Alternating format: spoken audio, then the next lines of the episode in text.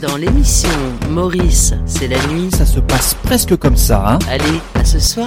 Zora était une, une racailleuse des cités quand je l'ai connue. J'ai vu qu'elle avait quand même une pointe d'intelligence. J'ai essayé de construire sa personne, de l'amener vers moi, comme quand on amène un poisson, un silure de 45 kilos vers la rive. Elle a les ongles moitié mycosés, moitié euh, propre. Enfin, elle marche euh, dans, un peu dans la poussière ici. Mais moi, j'aime bien en fait. J'aime bien quand les ongles sont pas trop propres. Après, euh, c'est vrai que Zora, je crois l'atout, c'est qu'elle ne pue pas. Elle n'a pas d'écoulement de transpiration. Elle n'a pas euh, d'écoulement ni sexuel, un peu nasal parfois bah, quand elle est enrhumée. Elle a, mais elle a pas ce liquide blanchâtre qu'ont les autres femmes. Mais elle est très discrète. Zora fait sa toilette discrètement. Elle fait aussi caca en cachette, ça j'aime bien. Ouais, Zora, c'est une sauvage, ouais. Euh, D'ailleurs, Maurice, elle voulait sentir mes fesses euh, aujourd'hui. Entre animaux, bon, on se sent. Je sens mon chat aussi. Les six premiers mois, j'étais le chien de Zora.